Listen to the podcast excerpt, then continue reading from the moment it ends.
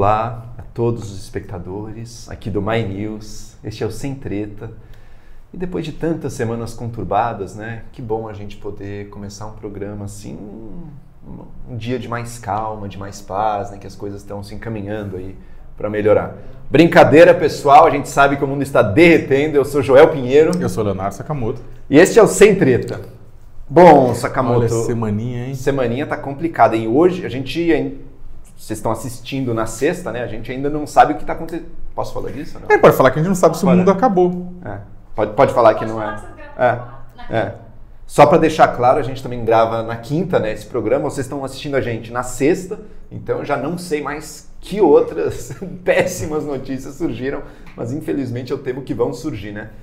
Tá tudo meio misturado, né, Sakamoto? Política, saúde pública, economia, todos os temas que a gente tinha meio para discutir deram uma misturada, mas vamos tentando uh, ir por partes aí. Bom, primeiro, o que está na raiz do pânico que a gente está vivendo. Né? E que não deveria ser um pânico, deveria ser uma preocupação, mas o tá, Bolsonaro. Tá gerando o coronavírus. O coronavírus. Não o comunavírus e nem o conserva-vírus, mas o, o coronavírus que, Ai, bom, está se alastrando e que teve uma resposta tardia da política, né? Eu separo dois países aqui para falar, bom, fora Itália e tudo que aconteceu lá, mas Estados Unidos, que até ontem tava, o Trump negava peremptoriamente a realidade do vírus, a, a, a seriedade da epidemia, e que desde ontem passou a tomar medidas draconianas que também tem tudo a ver com as quedas no mercado, a subida do dólar, queda de mercado de ações, aí o, o pessoal está em pânico mesmo. E o Bolsonaro. E o Bolsonaro que, se o Brasil tem uma vantagem com relação aos Estados Unidos nesse ponto, que é o sistema federal de saúde, o ministro da saúde estava empenhado e está Tá não, e tem um sistema, tem um sistema existe de saúde. Um sistema, existe Porque nos Estados Unidos, se você não tem plano de saúde, está fodido. Mas mesmo assim, o presidente da República, até a última declaração que ele deu de ontem, ainda era no sentido de, de minimizar e dizer que não, isso aí não é nada, isso aí é mais uma histeria da mídia, coisa assim grave num momento como esse, né? que a gente tem manifestações, que a gente tem as pessoas vivendo sua vida, trabalhando, e precisamos de uma liderança clara de alguém que vá ajudar a realmente reduzir a extensão do problema e não aumentá-lo. É, se vocês votarem Jair Bolsonaro para presidente da República, vocês não queriam alguém para resolver problemas. Vocês queriam um animador de auditório, um apresentador circense, um vaqueiro, qualquer coisa nesse sentido, mas vocês não querem uma pessoa que vai o quê? Vai de forma racional analisar todos os elementos que estão postos à mesa, vai chamar uma equipe também racional para resolver o problema. Por sorte, o ministro Mandetta, ministro da Saúde, tem se demonstrado nesta crise, uma pessoa extremamente racional, coisa diferente, inclusive, do ministro Paulo Guedes, mas aí é uma outra história, a gente conversa depois. O fato é que o ministro da Saúde tem atuado como se espera de um ministro da Saúde, tentando prevenir, tentando é, se preparar para um baque. Ele, inclusive, é, dois dias depois do, do presidente Bolsonaro ter chamado a crise do coronavírus de fantasia, ter falado que toda a queda de bolsa por causa do petróleo, que também está relacionado com a crise na China, que está relacionado com o coronavírus, era na verdade uma, uma coisa inventada pela, pela imprensa global. Uh, enquanto Bolsonaro ficou negando em negação e falando não, e menosprezando, e o Mandetta não ficou nem na histeria, no pânico, e nem é, menosprezando, dizendo que isso, é, desdenhando a situação. Ele foi atuando, a ponto de um dia, eu até achei que ele estava falando com o próprio presidente, que ele falou: olha, é um absurdo que tem gente ainda rindo e brincando com essa história, uhum. porque isso é sério. E por que, que é sério? Vocês já ouviram isso um monte de vezes, mas é importante falar. Ah, mas a gripe mata, a gripe não mata. Ah, a gripe mata. A gripe não, o coronavírus mata, mata mais do que a gripe comum, que é o influenza, que a gente pega todos os anos é, mais, inclusive, depende. Por exemplo, na China mata mais, mata mais do que as taxas do Brasil de, de, de dengue, mata mais do que a taxa de sarampo. Na Coreia do, do Sul está se mostrando uma taxa baixa, em 0,6. Agora, na Itália está se mostrando uma taxa alta, depende de vários elementos. E ainda a gente ainda não tem uma contabilidade final. A questão é que não é uma gripe comum, e é uma doença que mata, não mata criança como mata idosos ou mata pessoas mais é, com, com problemas de saúde, com problemas cardíacos, diabetes, hipertensão. Eu tenho os três, então eu fiz a tríplice coroa agora. Mas exatamente por conta disso eu sei que parte do pressuposto da gente se proteger, independentemente do que, do que, do que exista. O ponto é que Uma autoridade sabe que o, que o sistema público de hospitais, de postos de saúde, não vai aguentar a quantidade de gente que vai procurar ao mesmo tempo posto de saúde para se tratar por conta de coronavírus. Considerando que já temos câncer, temos pessoas com AVC, pessoas que levam tiro, que quebram perna. Ou seja, não vai ter leito para todo mundo. Então, o que, que o governo está fazendo, o Mandetta está fazendo? Está tentando fazer com que. A epidemia está dada, a pandemia está dada. Agora a questão é fazendo com que as pessoas vão aos poucos para os hospitais. Que a taxa de contágio se reduza, né? Que esse contágio que prova provavelmente acabará atingindo muita gente, mas que pelo menos suavize a intensidade do negócio. E para isso começa, bom, você tem o governo fazendo coisas incorretas, veja, enquanto o Bolsonaro e até o Guedes compram briga com o Congresso, o Mandetta foi negociar Mandetta... e conseguiu cinco, um acordo de 5,1 bilhões. Não, não, não é, então, nem, é coisa... e, não é nem desculpa te cortar, mas ele, ele, ele, foi bem ele foi bem peremptório, ele foi bem objetivo, falou assim: olha, precisa disso para isso, para isso, para isso no curto prazo, para resolver. Coisa que a parte de economia do governo não faz. Mas eu queria, mas eu queria falar uma coisa. Quer dizer, e nesse momento, é um momento também que as atitudes até individuais importam também, né, na é. taxa de transmissão. Então, evitar, assim, Está em grandes aglomerações. Eu, francamente, acho que é uma péssima ideia vocês irem para o protesto, mas se quiser, vão. Também quem sou eu para impedir, né? Uh, não muito contato com os outros. Eu, por exemplo, adoraria estar abraçando, beijando aqui o Sakamoto, mas dado para impedir um pouco essa, o contágio, a gente se segura, a gente fica. Então, é, fica... Isso, isso, acontece que é o seguinte, eu não tô querendo falar esse negócio de você votou, não é uma questão de. Eu entendo quem tenha votado contra, não é isso, eu não tô é, demonizando o voto. É uma opinião do país agora. Não, não, não. Eu, eu, eu, nunca demonizei o voto e não tô falando isso pro pessoal, mas eu tô falando o seguinte, porque durante as eleições foi avisado que o Bolsonaro não tinha capacidade de enfrentar crises. Ah, mas ele indicou o ministro. Não, não. O ministro tá fazendo apesar do Bolsonaro. Não é que o ministro está fazendo porque o Bolsonaro está orientando. Você não tem capacidade de, de, de enfrentar crises. E esse é o grande problema. Você tem o quê? Você tem ministros que o Tarcísio na infraestrutura. O pessoal vai atuando apesar do presidente. E o presidente não só não está atuando, como ele está atrapalhando. Ele está. É sério isso, é a vida das pessoas que está envolvido. É. Ele está atrapalhando. Então, isso, isso, isso, isso desculpa, eu, isso é inaceitável. Sim, sim. Estamos de acordo nisso. Pronto. Mas agora eu quero olhar para o outro lado do conflito, porque tem um, além de tudo, a gente está no meio de uma crise de saúde pública, com implicações econômicas seríssimas também, e ao mesmo tempo uma crise no relacionamento executivo-congresso, no momento que a gente precisaria de um trabalho conjunto. A gente está vendo o esgarçamento e possivelmente um danos irreparáveis a essa relação. Né? O Congresso, ontem, aprovou a derrubada de um veto do Jair Bolsonaro, o veto a uma proposta que tornava o BPC, né, o benefício da prestação continuada, que expandia o número de pessoas que têm direito a recebê-lo. Né? Não mais só as pessoas idosas com, primeiro, todos os deficientes, né, mas as pessoas idosas com renda de menos de um quarto de salário mínimo per capita no seu domicílio, na sua família, né, uh, expandiram aí para meio salário mínimo, ou seja, vai aumentar bastante o número de pessoas que têm acesso a esse benefício. Do ponto de vista social, beleza, podemos, parece que é uma, uma coisa que pode ajudar muita gente, ainda mais no momento agora. Por outro lado, do ponto de vista fiscal, para um governo que já está quebrado, por um governo que, dadas as receitas discricionárias dele, tem um colchão de mais ou menos 30 bilhões de, de reais que ele pode ter de despesas extraordinárias, senão o governo não consegue funcionar. Né?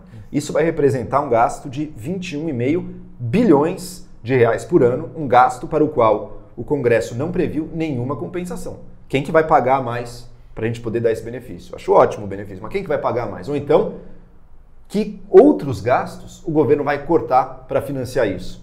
Ou estão achando que cabe tudo no orçamento? Não cabe tudo no orçamento brasileiro. E outra, isso é para ser feito também, a gente está vivendo um momento delicadíssimo agora. Eu, até considerando a medida em si, sou favorável. Acho que é um, um benefício focalizado que vai a quem precisa. Tá?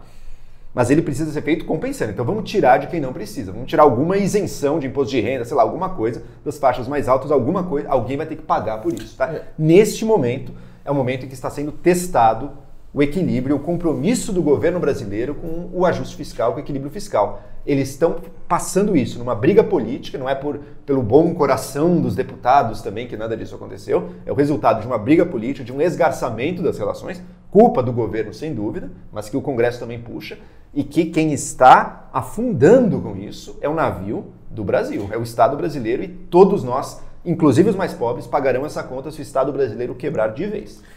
Eu, eu, discordo do Joel, mas acho que pela razão diferente do que o pessoal acharia que eu discordasse. Eu discordo porque eu discordo da mudança do BPC em si. Hum. É, é, interessante. É, é interessante, né? Ah, Porque é o seguinte, se eu tivesse que fazer uma mudança no BPC, primeiro que eu, se eu tivesse que botar dinheiro na sociedade para evitar a tragédia social que está acontecendo com muita gente por conta da crise, não seria na, entre, no BPC, porque o BPC já permite para que é, famílias né, com idosos, com renda per capita é, inferior a um quarto de salário mínimo, consigam um, um salário mínimo. Né? Ou seja, você já tem uma proteção social com relação a isso. Falta, contudo, uma proteção maior ao outro lado que, que morre, que sofre, que criança. Tipo, do outro lado, criança tem Bolsa Família um pouco, você tem alguns outros programas relacionados à escola, etc., mas é muito pouco o valor pago. Eu acho que se eu tivesse que colocar dinheiro na crise, aí eu coloco, inclusive, isso é uma coisa que não é nem é, só eu que, que falo isso. Não é só uma resposta mas a... à crise, né? Mas não, não, não, não, não, sim, mas é, é, é porque a just... parte da justificativa do sim. pessoal é, né? Até porque se não tivesse crise, tipo, você conseguiria criar outros instrumentos que melhorariam a vida dessas pessoas que não são necessariamente a monetarização desse processo. Agora, o próprio Rodrigo Maia, em outros momentos, também já falou da necessidade de criar uma estrutura semelhante ao BPC para a infância, porque realmente você vai pegar. Por que a mortalidade, a mortalidade infantil no Brasil é grande ainda? De um, um, de um até um ano morre muita uhum. gente. Então, e nesse momento aqui, principalmente, eu teria feito algum programa que não precisaria nem ser um programa de repasse de dinheiro de um salário mínimo, porque é muito, mas algum outro programa voltado a uma proteção específica específica e pontual a esse grupo, que eu acho que inclusive causaria muito menos impacto, porque não estaria. Existem programas sendo discutidos no Congresso de 1 bilhão, etc. Tal, que é diferente de programa de 20 bilhões anuais. Então, eu concordo com você, eu acho que é, é complicado, não dá para jogar um aumento do BPC, até porque é um aumento sem planejamento. Alguém tem que pagar esse aumento. Não, não, mas não só, não só alguém tem que pagar, você tem que, eu concordo, você tem que procurar receita é, para isso, né, para despesa. Agora, a despesa, na minha opinião, ela está ela tá não é equivocada, com respeito a quem defende isso, mas eu acho que tem outras pessoas que precisariam mais. Ou seja, é uma coisa não planejada na origem e não planejada no financiamento. É uma briga política, muito mais do então, que Exatamente. O, né? pro, na verdade, isso demonstra o quê? Isto é uma pauta bomba, mais uma das pautas bombas, iguais às pautas bombas que a Dilma levou quando estava no processo de impeachment. Estou falando com isso que Bolsonaro está sofrendo processo de impeachment? Não. Mas estou falando que isso é uh, consequência sintoma de um governo fraco, de um governo sem articulação, como o João mesmo falou, de um governo que está acéfalo, que é incapaz de fazer uma articulação com o Congresso Nacional. Quando você bate no Congresso Nacional, o Congresso Nacional vai atuar de uma forma com seu protagonismo separado, vai esquecer uh, o diálogo com o Executivo. Isso é tradicional, não acontece só no Brasil, no mundo inteiro. Só que o ministro Guedes também foi na quarta noite para o Congresso para exatamente reclamar do BPC, falar de tudo isso, enquanto Mandetta falava da questão de saúde. O que, que aconteceu? O Guedes. Bate-boca, é, né? Não, bate-boca. Bate e depois o pessoal reclamou porque o Guedes começou a dar uma palestra sobre a evolução da economia na Ásia, nas Américas e no Ocidente. Velho, não é hora de ser professoral e de agir olhando de cima para baixo com os deputados e senadores. Não é hora, sabe?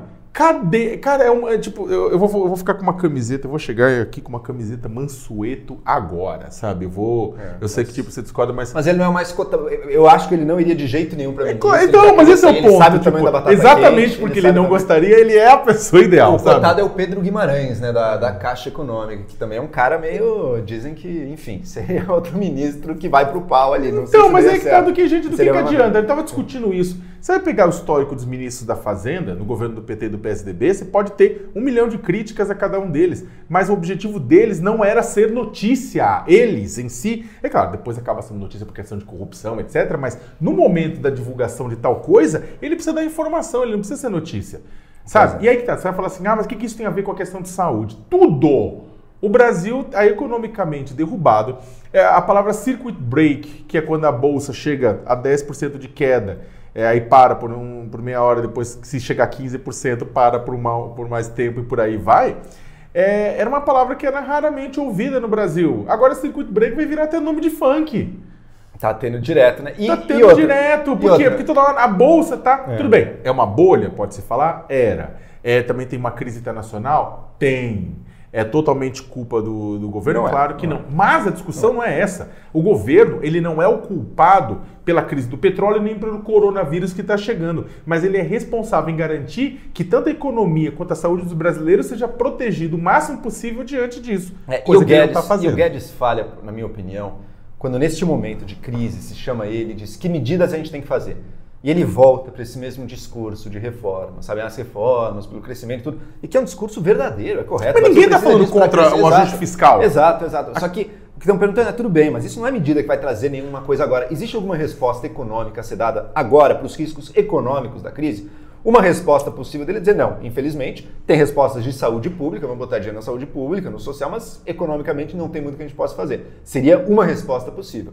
Outra é dizer não, talvez tenha, sei lá, liberar mais FGTS, talvez a política monetária vá baixar os juros, não sei também. Sei isso, lá, isso não é coisa que o Guedes, hospital, isso construir... não é coisa que o Guedes deva estar tá opinando também ajudar as empresas uh, no crédito para o capital de giro delas, é uma medida também que foi levantada aí. Existem um monte de Mas possíveis infra, medidas Infraestrutura pensando para a saúde, não é uma infraestrutura qualquer. É. Talvez até, não sei como é que vai se dar a solução, mas uma das soluções para aquele embrólio do dinheiro do, do, dos parlamentares, aquela questão de rachar e, e, é. as emendas é, é, obrigatórias, né, as, impositivas. Vai para infraestrutura. Mas daí também é mais longo prazo, né? Porque agora você não, não, você não sim, um hospital mas, agora para Não, não licita hospital, sim. mas tem um monte de ações de curto prazo, de contratação de pessoas, de curto prazo, compra de remédio, compra hospitais de campana, botar o exército, que coisa que gasta dinheiro, coisa que tem investimento a ver. O Sim. governo podia estar tá, eh, soltando, até porque surto de coronavírus, o pico vai deve vir de, dentro de algumas semanas e meses, mas esse negócio vai continuar por um bom tempo.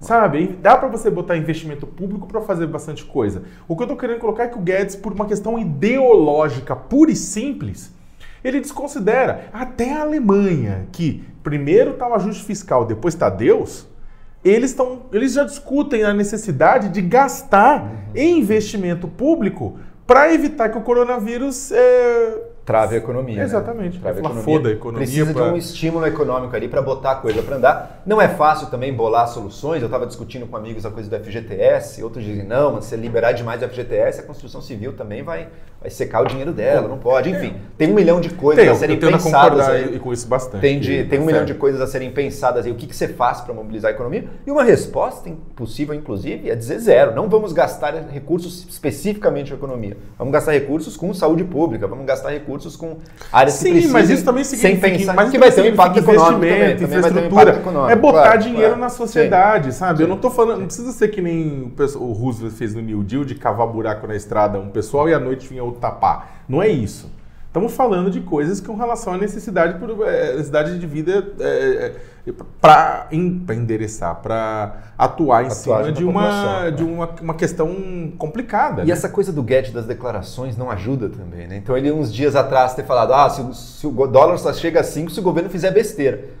Bom, o dólar chegou a 5. Não foi culpa do governo, não foi nenhuma besteira que Mas o a besteira é ele falar isso. A besteira, exatamente. Gente, olha, a besteira é ele falar essas não coisas. Havia o... Não dê esse espaço para críticas fáceis. Se der algum chabu e acontecer, você Mas já não é só abriu, não é só abriu espaço para uma crítica e para é só... um ataque muito fácil contra você. Mas não é só a crítica em si, do, depois do fato consumado. É o fato de que o ministro da Economia, não cabe ao ministro da Economia ficar dando o patamar possível para moeda. Também. Ou ele Olha, fala o seguinte... Verdadeiro liberal aqui. Mas é verdade caramba. Tipo, não, não é. Não é patamar. A, vem cá, o negócio não é câmbio flutuante. Câmbio flutuante. Não é câmbio flutuante? Claro, sim, não, e o câmbio flutuante, tipo, sim. nos governos anteriores, todos os governos mantiveram o câmbio flutuante. você suaviza um pouco, mas é câmbio você flutuante. Você tem, você tem meta, você tem, claro, você, você, vai procurar o centro da meta na inflação, você vai procurar, você vai atuar com as reservas na necessidade. O fato é o quê? Ninguém pensava no dólar a 5. O Guedes me coloca a questão do dólar a 5 no meio da discussão. Quando eu olhei aquilo, eu falei, meu Deus, vai chegar a 5. Vai chegar a 5, porque alguma colocou... coisa vai acontecer, né? alguma coisa sempre acontece, sempre traz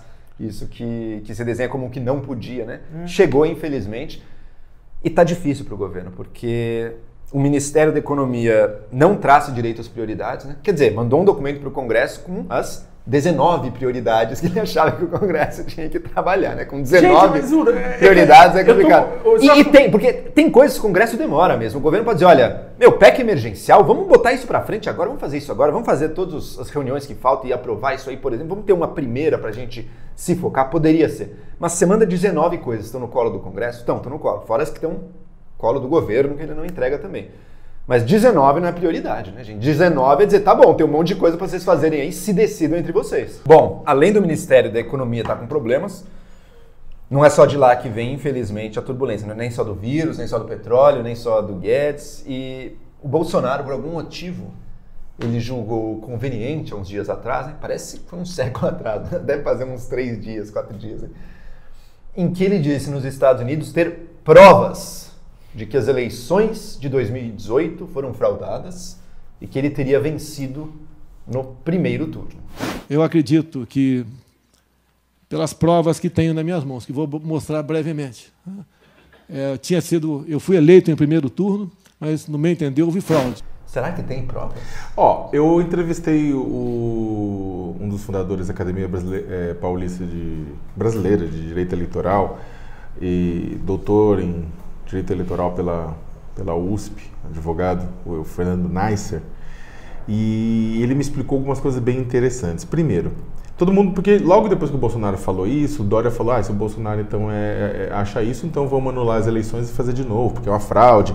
E aí um monte de gente começou a pedir nas redes sociais, é fraude, vamos fazer de novo eleição, novas eleições, novas eleições. Seria um caos sobre a terra. Não, né? não, não, não mas claro, o, né? o Fernando falou uma coisa, o Nasser falou uma coisa interessante. Primeiro, não é possível mais. Ah, se tem fraude, você só pode anular as eleições por fraude 15 dias depois da diplomação não é do resultado, é da diplomação. Ou seja, até o final de dezembro deveria ter feito, dezembro de 2018 deveria ter feito isso. Como não foi feito, mesmo se for descoberto fraude agora, só serve para aprimorar o sistema, não serve para anular eleição. Né? Então o que acontece? É, é, claro que você pode cometer determinados outros crimes, né? mas não é. A fraude, no, como, ele, como ele falou, não daria para impugnar a eleição neste momento. Segundo. Por outro lado, deixa eu botar um, um ponto aqui. O Bolsonaro afirmou ter provas, deslegitimando, portanto, eleições, deslegitimando a justiça eleitoral e até talvez o mandato de diversos deputados, né? porque se teve fraude, vai saber a extensão dela. Um presidente pode atacar desta maneira e dizer que tem provas, mentindo quando não tem? Eu acho que o primeiro passo é a justiça intimar o Bolsonaro a apresentar essas provas. E no caso de não conseguir, eu. Eu, claro que não tem o clima político do impeachment, a gente já discutiu isso aqui antes, mas alguém, algum deputado, algum. Bom, tem um vereador de. Nosso amigo Gabriel, né, lá de, de BH, nosso amigo do My News, uh, já estava redigindo um, um, uma entrada de um pedido de impeachment, porque é inaceitável um presidente atacar com mentiras desta maneira os demais poderes, demais instituições do Brasil. É, é inaceitável. É, o Bolsonaro, ele fez um...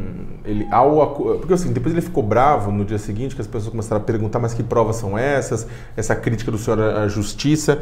Ou o Bolsonaro, ele é o melhor ator do mundo, ou ele é uma pessoa com grande déficit de, de informação e de conhecimento, porque... Para não falar outra coisa.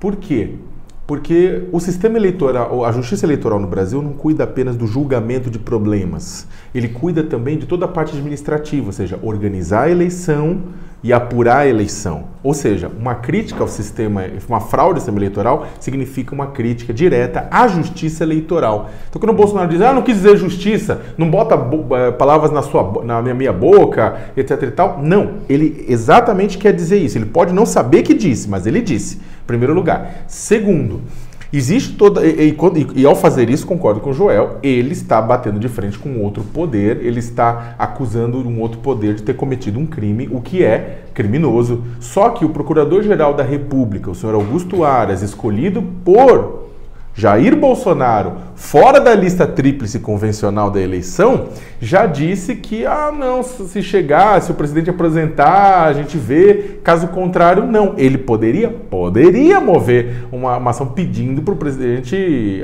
apresentar a prova, mas ele não vai fazer isso.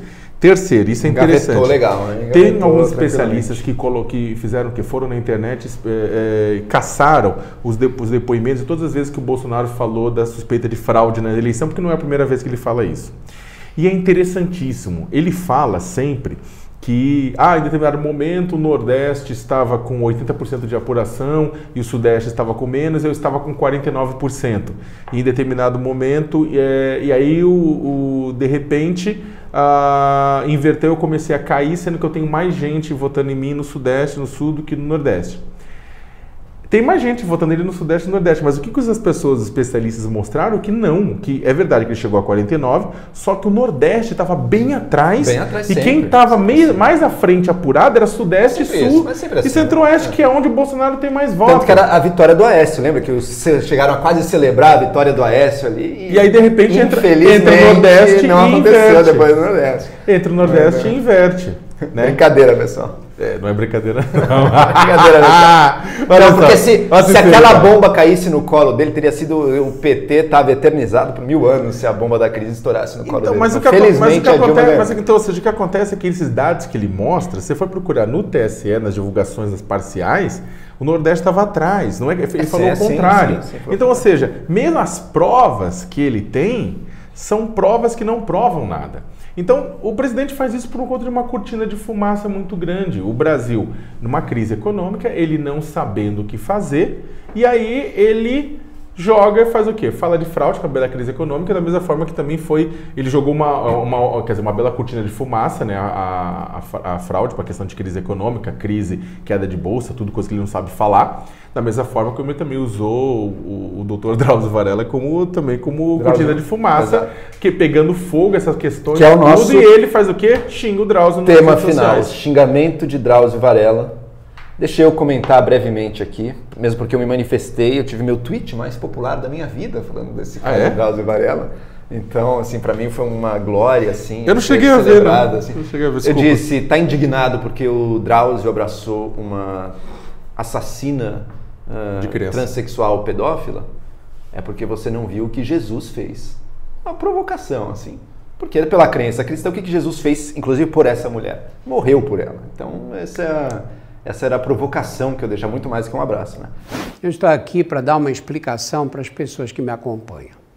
No último domingo foi revelado para o país, inclusive para mim mesmo, o crime cometido por uma das entrevistadas da matéria que apresentei no Fantástico no dia 1 de março. Não há o que falar. É um crime que choca a todos nós. Escrevi uma nota em que fui sincero ao dizer que não entrei naquela cadeia como juiz, e sim como médico.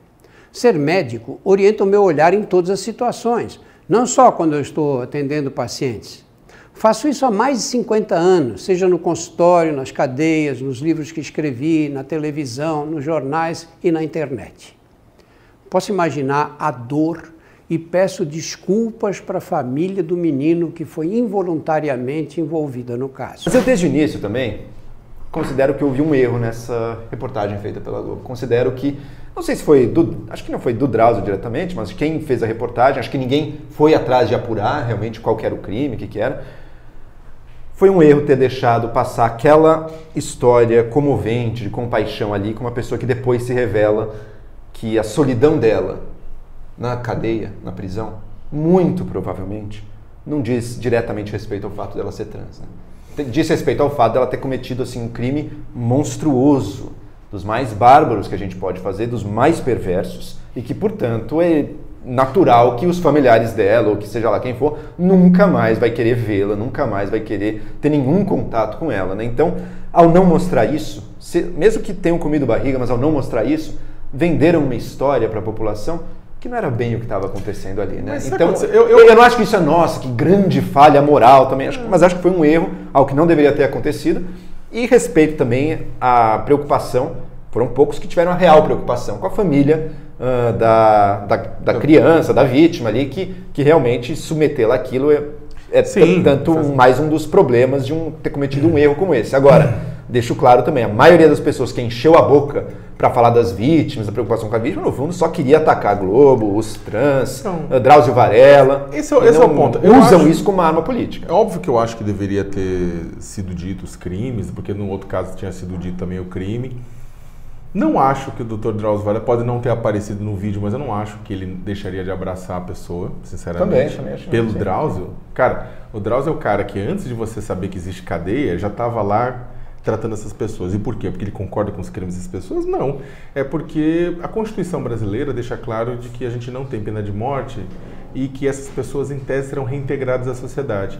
Elas só vão ser efetivamente reintegradas à sociedade se a gente. Não morrerem se elas, na prisão. Se elas, na verdade, não foram tratadas na prisão como um lixo completo. Porque esse, inclusive, é um dos motivos. As pessoas entram na prisão hoje, são verdadeiras escolas de crime. Essas escolas de crime fazem com que as pessoas saiam muito piores do que o crime que ela cometeu inicialmente. Então você precisa. Eu, eu, eu, eu não aguento, eu não poderia, acho que eu não conseguiria ter esse grau de desprendimento que o Drauzio tem sabe? Mas eu fico muito feliz que exista alguém que nem o Drauzio para ter esse grau de desprendimento e poder fazer isso, e poder fazer essa ponte, e poder fazer essa conexão. É, eu citei num, num, num, num, num post também, que eu fui muito xingado também por causa disso, mas a é, Mateus, eu, eu, o pessoal fala, ah, como é você cita a Bíblia? Eu falei assim, velho, eu, eu estudei em escola adventista por uns nove anos da minha vida e eu fui, do, eu fui, eu participei ativamente da vida de um grupo de jovens da igreja católica que eu fui. Fui até o Crisma, participava, tudo, li a Bíblia mais de uma vez, então... E a Bíblia, o Novo Testamento é um treco bastante revolucionário, sabe? Bastante revolucionário. Tanto é que Mateus 25 é, 34, 36, está aquela parte lá que é bem que assim, olha, tá aqui, isso aqui é o reino que o meu pai preparou para vocês desde o início dos tempos e é, venham todos, porque quando eu estava com, com, fome você me deu de comer, quando eu estava com sede você me deu água, quando eu estava nu você me deu de vestir, quando eu estava doente, doente você veio cuidar de mim, quando eu estava na cadeia você veio me visitar. A merda, a grande merda é que o Drauzio é um ateu que consegue colocar em prática a ideia, a filosofia de doação incondicional que está presente no pilar fundador do cristianismo, enquanto está cheio de cristão louvando morte e tortura. Aí a gente tem. Do... Ah, mas como assim doação incondicional? Sim, Evangelho de João, capítulo 3. Porque Deus amou o mundo de tal maneira que entregou seu Filho unigênito para que todo ser humano que nele crê não pereça, mas tenha vida eterna. Isso significa o quê? O que, que significa isso no final das contas? Eu poderia citar uma cacetada de passagens. De passagens que significa o quê? Essa doação. E é por isso que ser cristão de verdade é tão difícil. E é por isso que temos tantos, tantas pessoas no Brasil, no mundo, que são cristãos não praticantes. Ou a gente fala religioso self-service. Eu não vou entrar no mérito, porque eu não sou sommelier de religião de ninguém. Mas da mesma forma, não sejam um sommelier do abraço discurso, alheio. É, só que usam o discurso cristão para justificar práticas que vão contra o espírito ah, da, daquele ensinamento. Né? Nessa hora, totalmente tipo, contrário. Então, exatamente. Se, se tem, se tem uma, se, vem cá, aí tem uma outra que é aquela é uma das frases melhores do Novo Testamento. Pai perdoa, eles não sabem o que fazem. Amém, irmão. É isso. Lembrando que Lembrando que um dos grandes riscos também da epidemia do corona são as prisões. Né? Imagina a convulsão social. Eu pensei que você ia falar as igrejas. Não, as igrejas também é um risco, mas as prisões, dadas as condições, muitas vezes de imunidade baixa de muitos prisioneiros, condições sanitárias péssimas, superlotação e tudo. Se o corona entrar forte em prisões no Brasil, a gente vai ver convulsões sociais como a gente não está preparado e que seria muito bom que a gente não tivesse. Por isso que bom que existem médicos com compaixão, como o Drauzio Varela, trabalhando junto às prisões justamente para ajudar pessoas é. que estão na camada mais abandonada, mais violentada da sociedade e que podem sim ter problema. Você pode ser totalmente egoísta. Falei, eu não estou nem aí para o presidiário, não sei o que. Saiba essa... que vai chegar em você. Vai chegar também. em você. Vai chegar em você. Sempre chega. A gente vive no tecido social. Né? Agora, é, isso na verdade é uma prova também que a gente vive um grande déficit de, de, de, de a gente não sabe o que é solidariedade, a gente não sabe o que é fraternidade. A gente vai ter que camelar muito nesse país, sabia? Para poder chegar numa base mínima de trabalho. Porque é o seguinte, você não tem como construir um país se você não olha na outra pessoa e reconhece nela um igual, por mais diferente e pior que ela tenha feito. Você tem que precisar reconhecer nela um igual, um outro ser humano. É, sem isso, você não consegue nem ter debate entre esquerda e direita. É isso aí. Bom, pessoal, com essas palavras aqui, então, de uma conversa uh, fraterna, espiritual, um debate verdadeiro entre esquerda e direita, a gente fecha o programa Sem Treta de hoje. Até a semana que vem e não se esqueçam de se inscrever no nosso canal, seguir aqui o, o My News e acompanhar todos os programas do canal. Não esqueça de lavar a mão com água e sabão. Até lá. E distancem sem beijos por um tempo.